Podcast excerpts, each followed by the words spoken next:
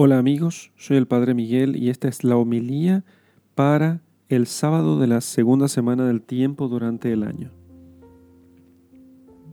Lectura del Santo Evangelio según San Marcos capítulo 3 versículos 20 al 21.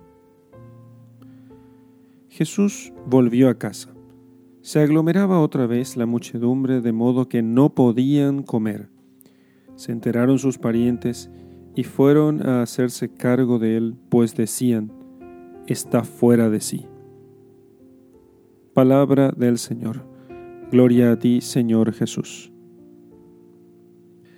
Bueno, escuchamos, hermanos, que también de Jesús se dijo que era un loco, porque eso es lo que dijeron sus parientes, algunos parientes de Jesucristo, dijeron de él, querían apoderarse de él y encarcelarlo porque decían que estaba loco.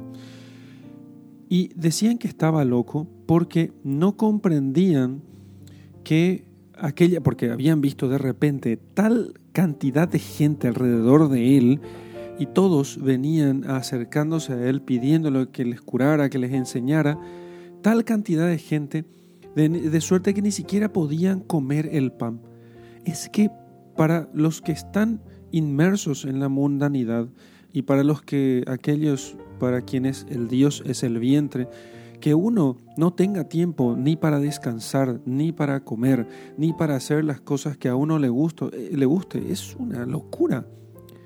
Y así, ¿cuántos locos de, al estilo de Jesucristo hubo después de él? Porque la locura consistía en que era un hombre completamente dedicado a su misión completamente dedicado a la salvación de las almas, porque la voluntad del Padre es que todos se salven, y mi alimento es hacer la voluntad del Padre, dice el Señor. Por eso lo tenían eh, como que había perdido el juicio. Imaginémonos los reproches. Jesús, ¿cómo te dedicas tanto tiempo a estas cosas? ¿Quién te va a dar de comer? ¿De dónde vas a sacar el sustento corporal?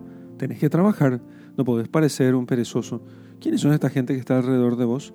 Dicen que haces milagros. Estás loco. Pidamos nosotros al Señor esa santa locura. Esa santa locura que no es otra cosa que la determinación por trabajar incansablemente por la salvación de las almas. Que es una locura para el mundo, que está preocupado continuamente solamente en encontrar su felicidad, pero al estilo terrenal. Y sin embargo, los que siguen a Cristo no quieren otra cosa que la felicidad que viene del cielo, que para este mundo no es más que una locura. En el nombre del Padre y del Hijo y del Espíritu Santo. Amén.